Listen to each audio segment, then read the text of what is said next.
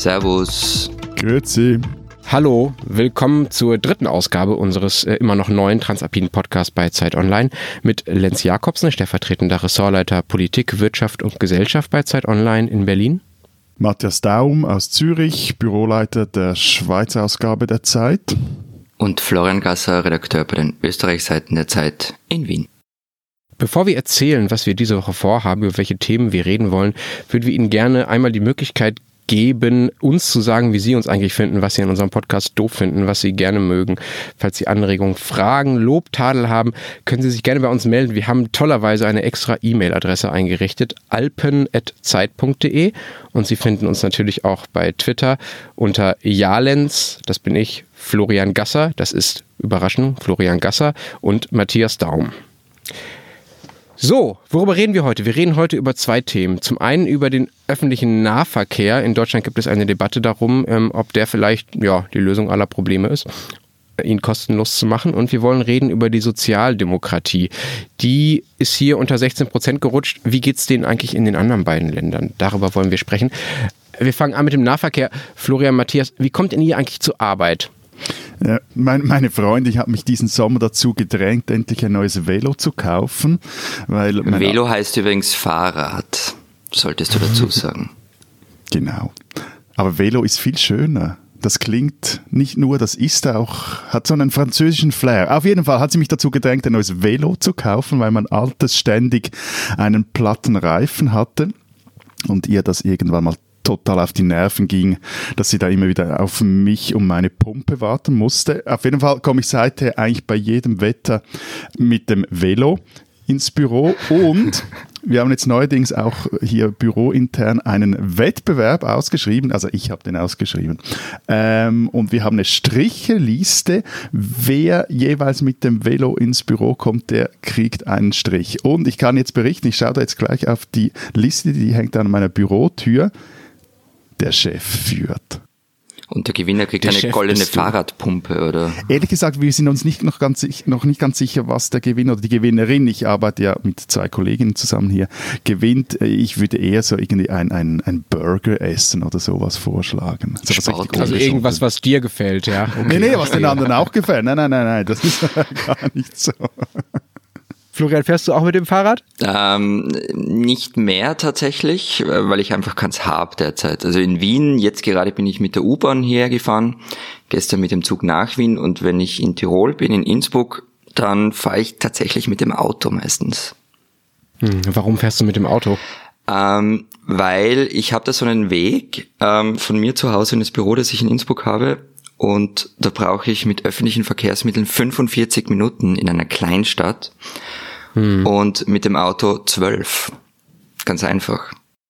Ja, das ist ein schlagendes Argument. Äh, in Deutschland will die Regierung in einigen Städten jetzt den öffentlichen Nahverkehr, also Bus, Bahn, U-Bahn, S-Bahn, äh, kostenlos machen das ist, man muss dazu sagen, ähm, bisher ist der öffentliche Nahverkehr in Deutschland ziemlich teuer. Also hier in Berlin, ich zahle, glaube ich, so, ich bin übrigens auch mit der Bahn hier hingekommen, mit Bahn und Fahrrad. Ähm, ich zahle so zwischen 70 und 80 Euro im Monat für ein Monatsticket. Wow. Das heißt, wir sind so bei fast 1000 Euro im Jahr. Das kann sein, dass es in Berlin ein bisschen teurer ist als in anderen Städten. Ich habe vorher mal in Köln gewohnt, da war es ein bisschen billiger, aber so äh, über 50 Euro sind es eigentlich pro Monat äh, in jeder deutschen Stadt. Aber gibt es eine soziale so. Staffelung nach unten? Ja, es gibt sowas wie Ausbildungstickets und es gibt Schülertickets und es gibt Studententickets. Also Studenten fahren umsonst, äh, müssen dafür aber ihre Studiengebühren quasi zahlen. Also das mhm. oder Semesterbeitrag heißt das offiziell.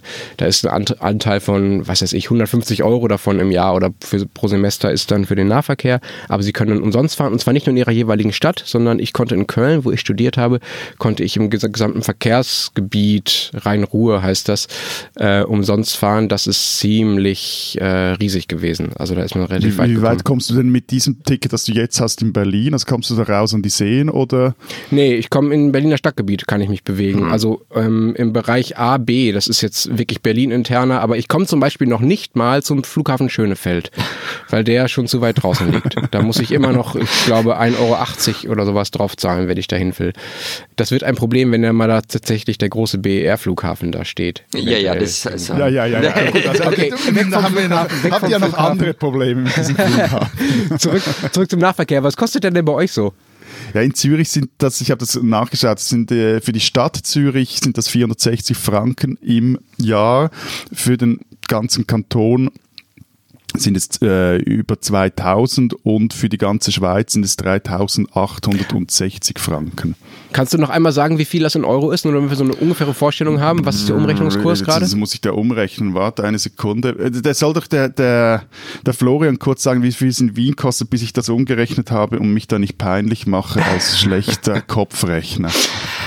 Also in Wien kostet es 365, Jahre, äh, 365 Euro im Jahr. Ähm, und in den Bundesländern und Landeshauptstädten gibt es ganz unterschiedliche Tarife, aber es ist überall so in der Größenordnung mal ein bisschen mehr, mal ein bisschen, mal einiges weniger. In Graz zum Beispiel 247 Euro, aber nur wenn man den Hauptwohnsitz dort hat. Genau, es gibt dann ja. schon auch für die österreichische Bundesbahnen so Tickets für das ganze Land um, ich glaube, 1700 Euro. Also eigentlich ganz okay. Hm, das ist deutlich billiger als in Deutschland natürlich, ja. Also der Nicht-Euro-Länder hat in der Zwischenzeit gerechnet, äh, Stadt Zürich etwa 400 Euro, Kanton das ist so eine Region, die etwa eine gute Million Einwohner umfasst, sind es 1900 Euro im Jahr und für die ganze Schweiz 3350 Euro. Hm. Florian, du hast schon gesagt, 365 Euro im Jahr in Wien, das heißt ein Euro pro Tag. Das ist ein neues Modell bei euch, oder? Es ist relativ neu. Also das kam ähm, mit den Grünen in der Stadtregierung. Also das ist tatsächlich so eine Erfahrung, die man auch in anderen Bundesländern, in anderen Städten gemacht hat. Wenn die Grünen in eine Regierung kommen, dann sinkt im Normalfall der Preis für den öffentlichen Verkehr. In Wien war das auch so ein Prestigeprojekt der Grünen. Ähm, und es wurde eingeführt und es hat tatsächlich die Fahrgastzahlen sind gestiegen. Natürlich wächst die Stadt auch. Also, aber die, meine, Zahlen die Frage ist ja, also die Frage ist ja, wechseln die Leute vom Auto auf den öffentlichen Verkehr. Das ist ja das, äh, die, die Idee hinter diesem Gratis-ÖV jetzt in Deutschland, dass das weniger Auto, weniger TÜV äh, gefahren wird und mehr Leute U-Bahn, die Tram, Bus, äh, S-Bahn etc. nehmen. Genau, also es wurde ja tatsächlich gleichzeitig in Wien mit dieser oder fast gleichzeitig äh, mit dieser Tarifreform das Autofahren etwas unattraktiver gemacht. Also es wurden in den meisten Bezirken von Wien sogenannte Backpickerl eingeführt. Pickerl? Bitte? Pickerl? Pickerl? Backpickerl, das da in die Windschutzscheibe klemmst und dann darfst du in gewissen Zonen Wiens parken. Also Bußen, wie wir das im äh, normalen deutschen Sprachen heißt. Nein, Bußen wären ja Strafen. Was ist der Unterschied Ach, zwischen einem Pickerl und einem ein Pickerl kaufst du dir, einen Aufkleber für dein Auto. Können wir uns darauf einigen? Den kaufst du, den musst du dir ins Auto klemmen. Das geht aber nur, wenn du einen Hauptwohnsitz dort hast. Mhm. Und dann mhm. kannst du in diesem Gebiet okay, parken. das gibt's hier auch. Das, das, das wurde, auch. das, das wurde neu so, eingeführt. Das schöne lange deutsche Wort dafür ist übrigens Anwohnerparkausweis. Gibt es in Berlin auch. Und es hat in Wien Städten, schon auch. auch. irgendeinen anderen Beamtennamen, aber den kennt kein Mensch und den benutzt kein Mensch. Ihr solltet euch da mal ein Das Beispiel ist ja das nehmen. Schöne, dass ihr euch dann kurze, schöne Worte ausdenkt und nicht einfach bei den langen, hässlichen bleibt. Sag nochmal, Lenz, wie heißt das? Anwohnerparkausweis. Eigentlich sehr naheliegend, aber auch sehr hässlich. Fantastisch hässlich. Aber das okay, kennen also, wir auf jeden Fall in Zürich auch, also diese Karten. Genau, aber das wurde, das wurde äh, relativ zeitgleich eingeführt und es hat natürlich gerade für Pendler das Fahren in die Stadt recht unattraktiv gemacht. Ähm, es also weil sie dann keinen Parkplatz mehr gefunden haben, oder? oder? Genau. Ja. Genau. Okay, okay. Und äh, gibt es denn tatsächlich, tatsächlich Zahlen darüber, ob weniger Autos fahren, ob es weniger Pendler gibt in Wien, seitdem es dieses 1-Euro-Ticket gibt?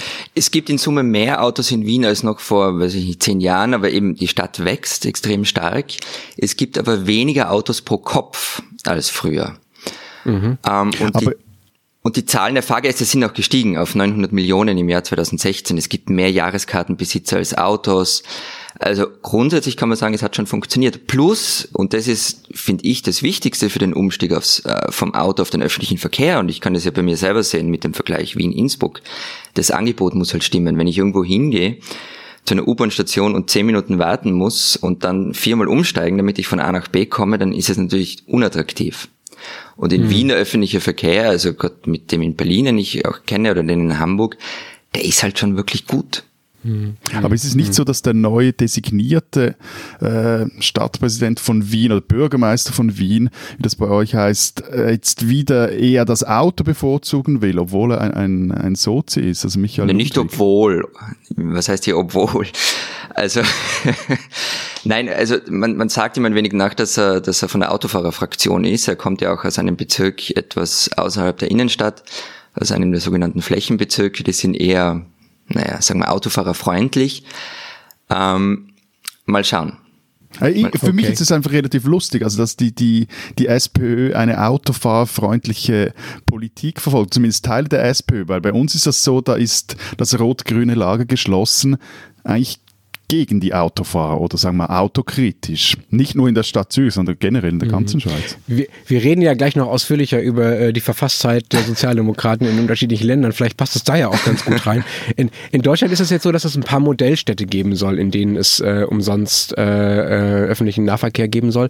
Und die Leute, die da in Frage kommen und auch andere Kommunen, die damit schon Erfahrung haben, die wollen das explizit verbinden mit der Stilllegung von Autos. Also die sagen, wir geben jedem einen kostenlosen, ein kostenloses Jahr, Jahresticket Ticket, der quasi sein Auto nicht mehr benutzt. Also um genau diesen Link, Florian, über den wir auch schon gesprochen haben, irgendwie explizit herzustellen, um ja auch das zu erreichen, worum es eigentlich geht und warum überhaupt die deutsche Bundesregierung auf diese, ja, von vielen für gut gehaltene Idee gekommen ist, nämlich, dass die Umweltverschmutzung sinkt. Hintergrund ist ja, dass es eine extrem hohe Feinstaubbelastung in vielen deutschen Städten gibt. Das bekannteste Beispiel ist ja Stuttgart, äh, das in so einem blöden Kessel liegt und sich deshalb immer der Dreck in der Luft da oben drin staut und nicht abziehen kann. Und dass die Europäische Kommission kurz davor ist, Deutschland dazu zu zwingen, diese Fahrverbote einzuführen und es dazu auch ein Verwaltungsgerichturteil diese Woche geben wird. Und Deutschland, die deutsche Bundesregierung, will ihm nun vorwegkommen, indem es eben ähm, diesen öffentlichen Nahverkehr umsonst macht in ein paar Städten, um das mal auszuprobieren. Was ich mich jetzt frage, in euren Ländern müsste es doch überall diese Kessellage geben. Es muss doch eigentlich, da sind doch überall Städte zwischen Bergen, da muss sich doch andauernd der Dreck stauen. Ihr müsstet doch das Problem quasi schon seit, seit, den, seit der Industrialisierung haben, ja? Wie macht ihr das? Könnt ihr noch atmen? Also wir können nicht ganz gut atmen, aber es stimmt schon, in österreichischen Städten wird die Feinstaubbelastung eigentlich regelmäßig überschritten. Das noch größere Problem ist aber in, in so Tälern, also ein Tal, das ihr beide wahrscheinlich kennt, ist das Inntal. Und die Inntal-Autobahn, das ist der Weg, wenn man über den Brenner in die Sehnsuchtsorte nach Italien fährt. Und dort geht auch der, der europäische Nord-Süd-Transit durch, weil es billiger ist durch Österreich als durch die Schweiz. Und dort gibt es eine extrem hohe Lärmbelastung durch den Verkehr und eine recht große Feinstaubbelastung. Da gab es jetzt auch, ebenfalls seit die Grünen in der Landesregierung dort sind, einen Vorstoß, nämlich etwas, was der Lenz überhaupt nicht kennt, eine Geschwindigkeitsbeschränkung von 130 Stundenkilometern auf der Autobahn auf 100 Stundenkilometer. Die Idee dahinter, die Feinstaubbelastung wird dadurch sinken. Es gab massive Widerstände, weil 130 zu fahren ist Freiheit und 100 zu fahren ist offenbar Knechtschaft. Aber es hat funktioniert. Die Lärmbelastung ging zurück und auch die Luftqualität hat sich verbessert. Nicht gigantisch, aber doch ein wenig.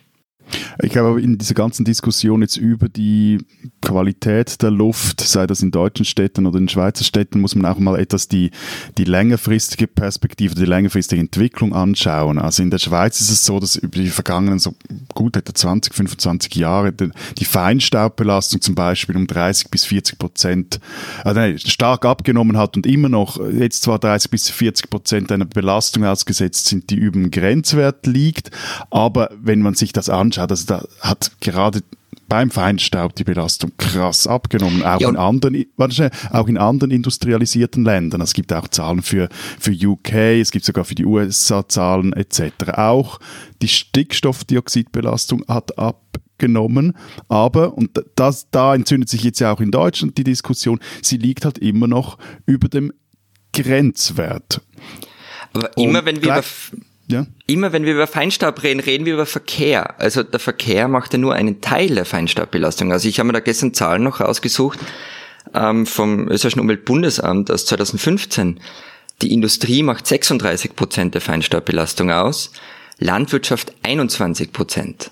Holzheizungen, Schmineefeuer. Ja. Das ist zum Beispiel eines Und der stärk auch stärksten Belastungen. Aber interessant, nur noch kurz. Interessant ist- Silvesterböller. Silvesterböller. Wir hatten hier eine Debatte über die Feinstaubbelastung durch Silvesterböller in Berlin. Relativ groß, großer Ne, Anteil. Und interessant ist heute, dass eigentlich die Luft in den Städten in der Schweiz plus minus gleich sauber ist wie in den eher ländlichen Gebieten. Also wenn man das jetzt in der, was ich sagen will, in der längeren Perspektive anschaut, hat sich da eigentlich sehr viel geändert, ist sehr viel passiert. Äh, Gleichzeitig geht es jetzt ja eben vor allem darum, wie kommt man unter diese Grenzwerte. Aber um auf deine Frage zurückzukommen, Lenz, nein, Fahrverbote sind zurzeit in der Schweiz kein Thema. Mhm, Okay.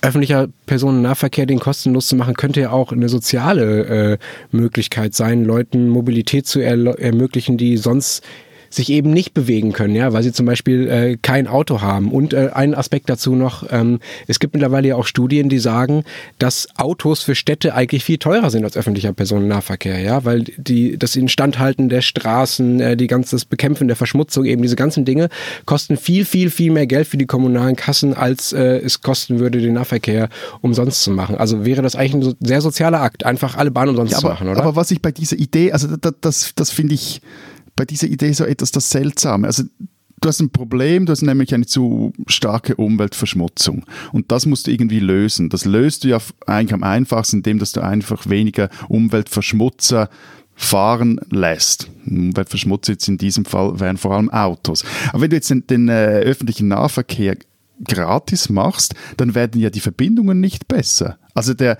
der liebe Florian, äh, dann muss er sich ein E-Bike kaufen, wenn er dann in Innsbruck in sein Büro fahren will. Also du, du löst ja das Problem nicht und sozial ist es auch nicht, wenn dann die Leute einfach gar nicht mehr an ihren Arbeitsplatz kommen. Sie würden zwar gratis dorthin kommen, aber es hat halt einfach dorthin keine Bus- oder keine S-Bahn-Verbindung.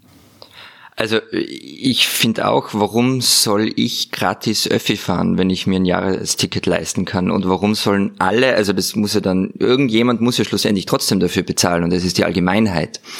Also warum soll die Allgemeinheit mein Öffi-Ticket zahlen, das ich mir leisten kann? Was vielleicht schon sinnvoll ist, ist eine soziale Staffelung und zwar noch mehr als jetzt. Also nicht nur Studenten fahren gratis, sondern was weiß ich, Pensionisten, Arbeitslose, you name it. Oder man macht es einkommensabhängig, ja, man macht so eine Art Oder so. progressiven äh, Nahverkehrssteuersatz. Genau. Statt. Ja, aber, aber, nochmals, wie, wie, ich glaube, damit löst du das Problem nicht. Also das Problem ist ja in Deutschland, dass teilweise einfach der öffentliche Nahverkehr oder anscheinend auch in Innsbruck nicht genug gut ausgebaut ist, damit er ein attraktives Alternativangebot für den, äh, für den individuellen Motorverkehr ist. Also wenn, dann müsstest du ja ins Angebot investieren und gleichzeitig, wenn du weniger Autos in der Stadt willst, dort den Hebel ansetzen. Also sei das mit, mit sogenannten äh, Mobility Pricing Konzepten oder so einer Congestion Charge, wie sie London kennt, also dass, dass du wirklich massiv bezahlst, wenn du mit dem Auto in die Innenstadt fahren willst ich glaube eher, da, da müsstest du äh, auf, die, auf dieser Seite ansetzen und jetzt einfach sagen, ja gut, wir machen es gratis für alle. Ehrlich gesagt, irgendwie finde ich diese ganze Idee steht für mich etwas unter einem Populismusverdacht. Oh, oh, oh, okay. Also ich weiß nicht, ob es Populismus ist, äh, Dinge billiger zu machen, die der Umwelt äh, eher helfen. Ähm, Aber nochmals, ich glaube, ich, ich, ich frage mich, ob das am Schluss der Umwelt wirklich äh, hilft. Weil äh, wenn du der Umwelt wirklich helfen willst, dann musst du die ganzes, den ganzen Mobilitätsgrad runterfahren und die Leute vom Auto, vom Individualverkehr in den äh, öffentlichen Verkehr bringen. Dass das gelingt, allein damit den ÖV gratis zu machen, wage ich sehr stark zu bezweifeln. Okay, äh, der Schweizer will weiterhin für seine Bahn zahlen. Ich finde das Wiener Modell ja ziemlich toll. Also selbst ein Euro wäre zumindest in Berliner Verhältnisse schon ein Fortschritt. Wir schauen mal, was sich die deutsche Bundesregierung überlegt und ob es dazu kommt und äh, wie sich auch die Atemluft in den nächsten Jahren verbessert. Und äh, wir können ja sagen, wir, solange wir viel Fahrrad fahren, äh, müssen wir zumindest kein schlechtes Gewissen haben und sind total fein raus. Und der Florian kauft sich ein E-Bike. Dafür schmeißen wir zusammen. Liebe Leser, liebe Hörer, wenn Sie spenden wollen an Florian für sein E-Bike, Sie haben ja jetzt unsere Kontaktdaten.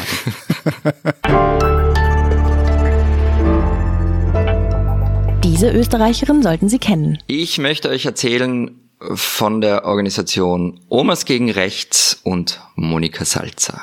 Wer ist Monika Salzer? Ja, ich kannte diesen Namen bis Ende Dezember tatsächlich auch nicht, obwohl man sie eigentlich kennen konnte.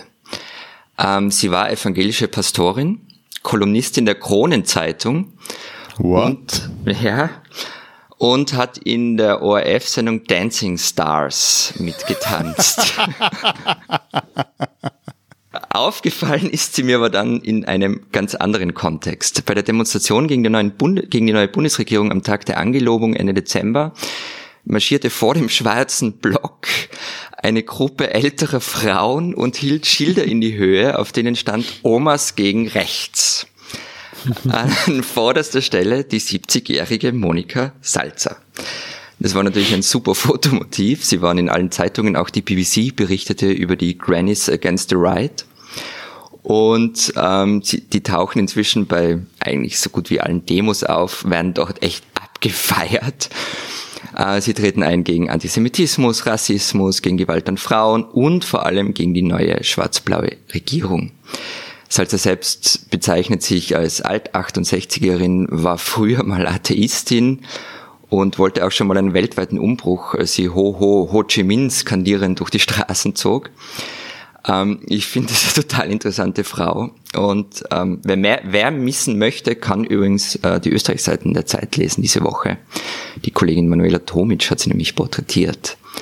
Monika Salzer ist eine Österreicherin, die man schon kennen sollte.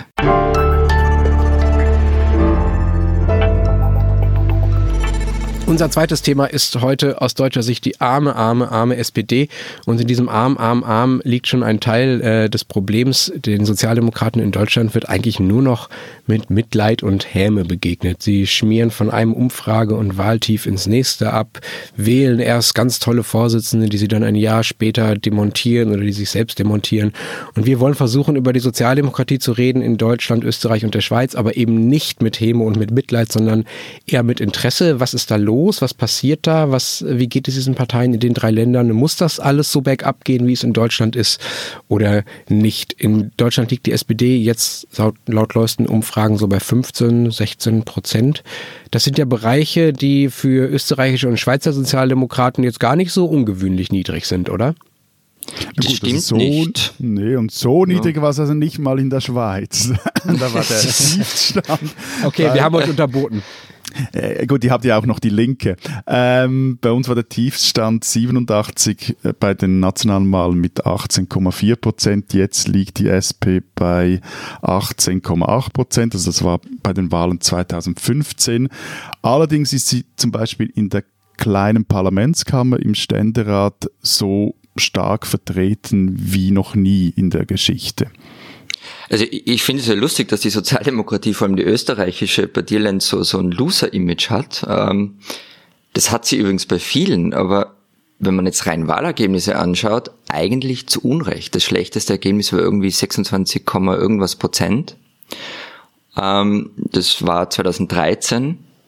2008 hat sie fast 30 Prozent. Ähm, bei den vergangenen Wahlen hat sie sogar ein klein bisschen was dazu gewonnen. Ähm, das Loser-Image kommt woanders her, nämlich aus ihrer Performance in der Regierung, aber sie lag zum Beispiel auch noch nie bei bundesweiten Wahlen hinter der FPÖ. Hm, aber liegt das an, an, an starken Stammwählerklientel in Österreich oder warum äh, hat sie noch so hohe Werte, wenn du sagst, in der Regierung leistet sie eigentlich nicht so viel, wie sie leistet? Ich habe nicht gesagt, dass sie viel leistet oder wenig leistet, okay. sondern dass ähm, sie verkauft ihre Leistung vor allem extrem schlecht. Sie geniert sich dann auch fast dafür, was sie leistet. Okay, hat die SPD nur ein Marketingproblem? Also das wäre ja auch deshalb eine, eine mögliche Deutung, weil es ja äh, sowohl in Österreich als auch in Deutschland Spitzenleute gibt, die eigentlich kurz einen guten Ruf haben. Ja, also ich denke bei euch an Christian Kern, mhm. der ja mhm. auch Bundeskanzler war für eine gewisse Zeit und bei uns eben Martin Schulz, der vor ziemlich genau einem Jahr, für etwas mehr als einem Jahr mit 100 Prozent der Stimmen beim SPD-Parteitag gewählt wurde. Das sind KPDSU-Ergebnisse. Ja, äh, Umfrageergebnisse, die so hoch waren äh, wie seit Jahren nicht mehr äh, bei der deutschen Sozialdemokratie.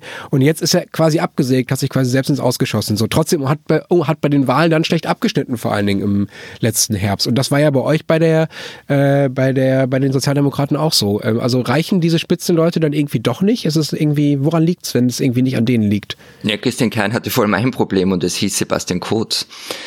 Also als der kam, war die SPÖ in einem Umfrage hoch. Also es, es war irgendwie klar, der wird jetzt Bundeskanzler auch bleiben nach den nächsten Wahlen. Es war halt nicht vorherzusehen, zum Zeitpunkt, als er übernommen hat, ähm, wie stark dieser Sebastian Kurz-Effekt sein wird in der ÖVP. Aber als er übernommen hat, muss man auch dazu sagen, war die SPÖ inhaltlich und strukturell ziemlich am Sand. Also Werner Feimann, sein Vorgänger, war acht Jahre lang Bundeskanzler. Er hat die, die Führungsspitze der Partei hat sich eingebunkert, Entscheidungen wurden getroffen, ohne mit irgendwem in der Partei zu reden. Also zum Beispiel der Fraktionschef im österreichischen Parlament und der Bundeskanzler haben irgendwie monatelang nicht miteinander gesprochen. Und das hat wahnsinnig viel Frust aufgebaut. Dazu gab es inhaltliche Schwenks, zum Beispiel in der Flüchtlingspolitik von Balken hoch zu Obergrenze innerhalb weniger Wochen. Und das Ganze hat sich dann kulminiert am 1. Mai 2016. Ist traditionell in Wien fast schon Feiertag. Die ganze Sozialdemokratie geht auf die Straße, feiert vor dem Rathaus, ähm, schwört auf die internationale Solidarität. Da gibt Und es hübsche YouTube-Videos. Da gibt es sehr hübsche YouTube-Videos, weil an, an diesem 1. Mai 2016 wurde der eigene Bundesparteivorsitzende von den Genossen ausgebuht und beschimpft und mit Rücktrittsaufforderungen überzogen. Das war gruselig fast schon. Das war dann Feimann, oder? Das war das? Feimann, genau. Und ein paar Tage Ja. später war er auch Geschichte und Christian Kern kam. Ja, aber das klingt, das klingt für mich alles eher nach mh, schlechtem politischen Handwerk, ja. Also die ändern ihre Meinung plötzlich, die sind schlecht aufgestellt, die sind in der, schaffen die Regierung nicht, kriegen es nicht hin, das, was sie in der Regierung machen, gut zu verkaufen, die buhen ihren Parteivorsitzenden aus. Das sind doch irgendwie alles Dinge, die in der alten gestandenen Partei eigentlich nicht mehr passieren müssten. Und komischerweise in Deutschland ja auch andauernd passieren. Sie passieren vor allem in der Sozialdemokratie. Die Sozialdemokratie in Österreich hat irgendwie 1998 sich ein neues Programm gegeben. Das war diese Tony Blair, Gerhard Schröder, dritte Wegwelle. Ähm, und ich habe dann ein Buch gelesen von einem ehemaligen Sekretär von Bruno Kreisky. Ähm, das ist so ein legendärer SPÖ-Bundeskanzler aus den 70er Jahren der ein Kapitel damit überschreibt, neues Parteiprogramm 98, die SPÖ hört auf, eine linke Partei zu sein und wird zu einer Allerweltspartei. Also sie hat schon ein ideologisches Problem natürlich auch, so wie alle Sozialdemokratien in Europa. Ja, aber interessanterweise ist ja ausgerechnet die SP Schweiz eine der linksten Das sozialdemokratischen verstehe ich sowieso Parteien überhaupt ganz Europa. nicht, wie das Äh, sein doch, kann. äh, Das kann eben sein wegen unserem politis politischem System. Also dass die Partei es schafft, wie auch die SVP, gleichzeitig in der Regierung zu sitzen mit zwei Bundesräten, gleich wie die SVP, und parallel dazu aber auch Oppositionspartei zu sein. Das, wird im Außen nicht so, nicht so stark wahrgenommen, aber die Gewerkschaften, die User, die SP, also so- sagen wir mal so im ganzen, das ganze sozialdemokratische äh, Ökosystem, die, die lancierten in den vergangenen Jahren also Volksinitiativen, die vielleicht nicht ganz so extrem waren wie jetzt die SVP-Volksbegehren, aber aus einer bürgerlichen Optik durchaus das Zeugs äh, gehabt hätten, um die Schweiz auf den Kopf zu stellen, was sie natürlich nicht taten, weil klar ist in der Schweiz, linke Initiativen werden eigentlich nicht angenommen. Also da gab es Initiative Mindestlohn für alle. Es gab eine Initiative, die hieß 1 zu 12. Da ging es darum, dass es keine krassen Lohngefälle mehr in den Unternehmen gibt. Da äh, ging es darum, die AHV-Renten einfach zu erhöhen. Also da, die schaffen das, das zusammenzubringen.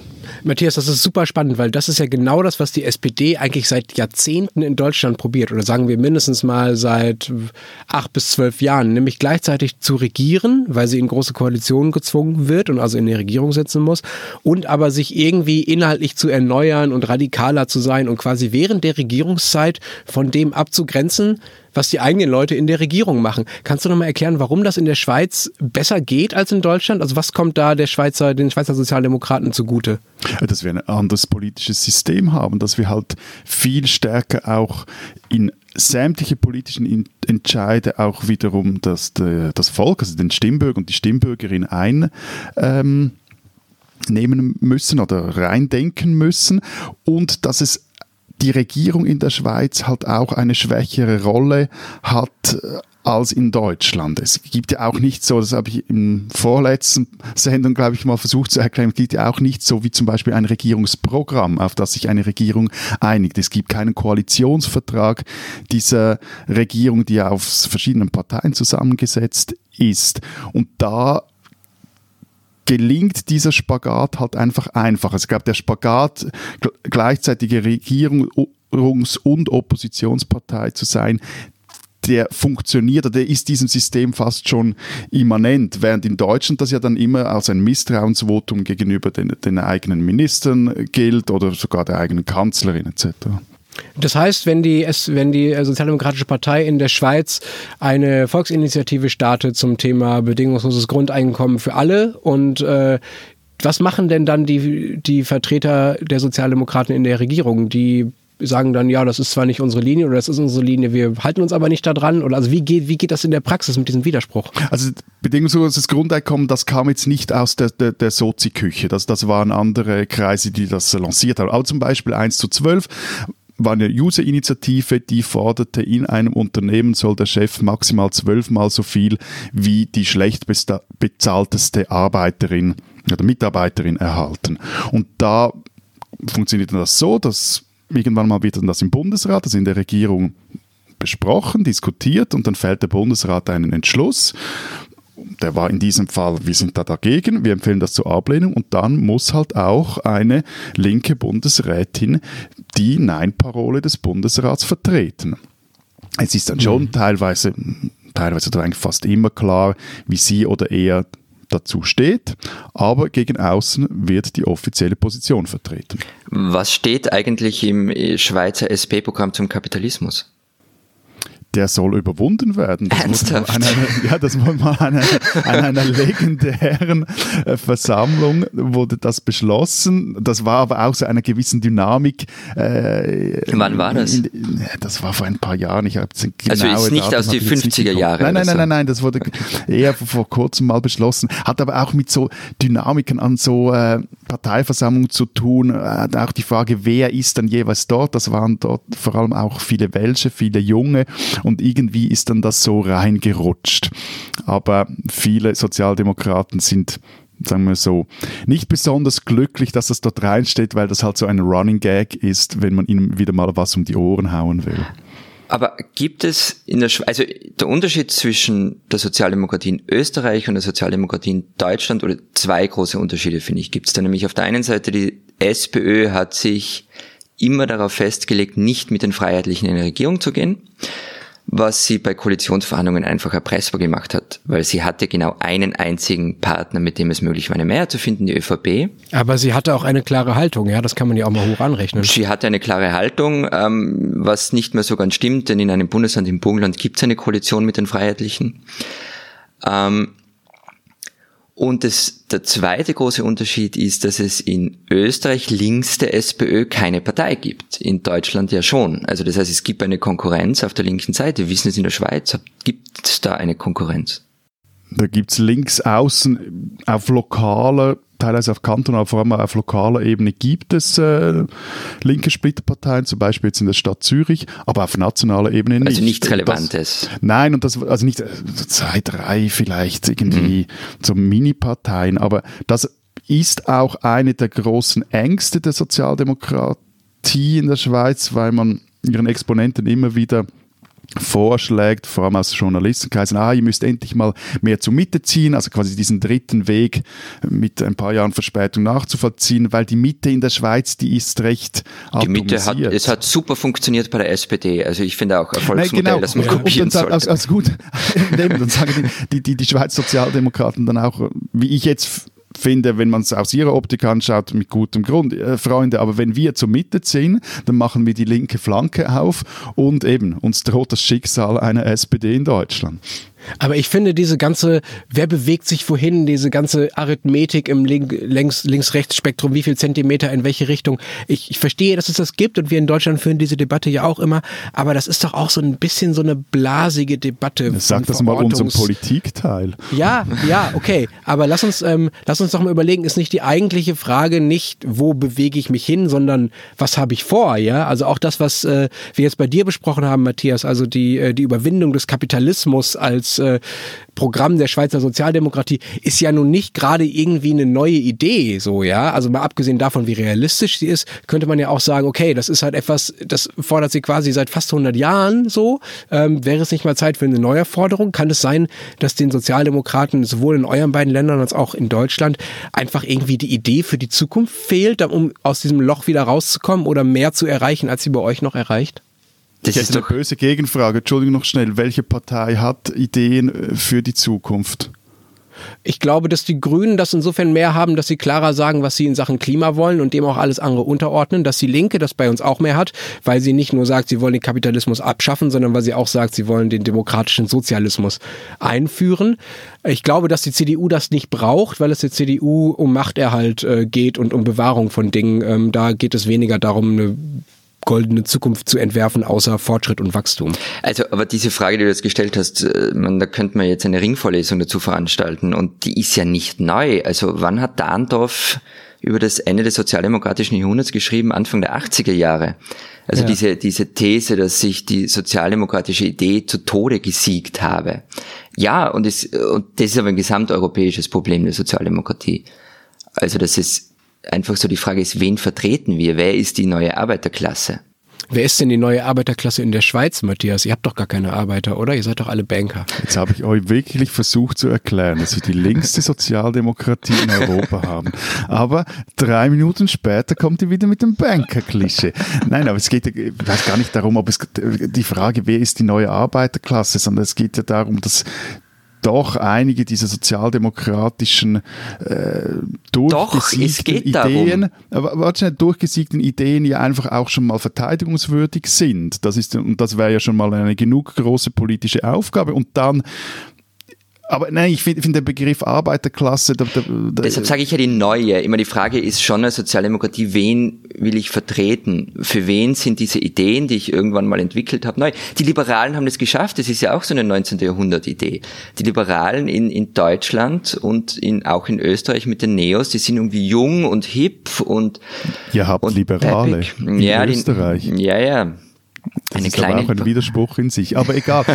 Darüber reden wir noch mal gesondert. Die, die Frage Nein, ist ja, ich würde das irgendwie noch offener formulieren. Die Frage ist ja, was könnten clevere leicht kollektivistische Ideen sein angesichts der Dinge, die da uns, auf uns zukommen. Genau. Also so diese Buzzwords, Digitalisierung, diese Gig Economy, das äh, Prekarisierung.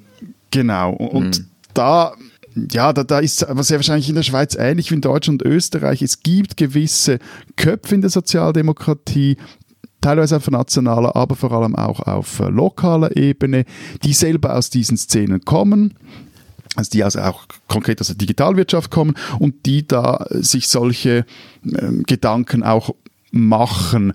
Und äh, es gibt Versuche, eine Digitalpolitik zu entwickeln. Aber ja, mal schauen, was da kommt. Also ich, ich finde, da, da muss man mhm. den, den Dingen auch mal etwas Zeit lassen. Wir sollten dranbleiben. Die spinnen, die Schweizer. Lieber Herr Daum. Herr Gasser. Ich, ich habe ja immer gedacht, dass die Schweizer in einer einzigen Sache wirklich gut sind. Sie können Skifahren?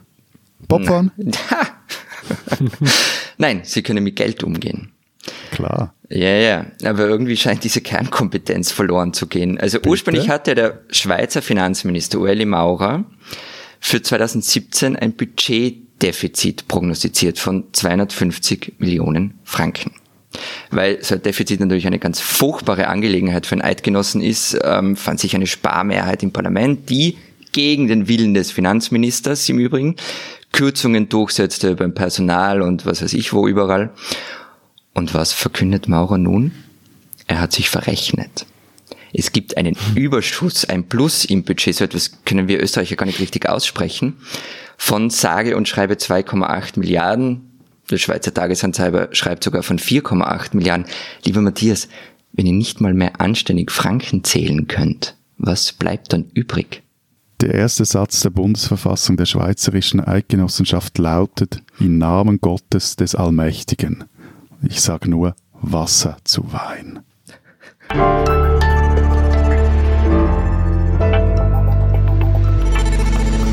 Das war's diese Woche beim Transalpinen Podcast von Zeit und Zeit Online. Wir sagen Ciao. Vielen Dank. Und tschüss.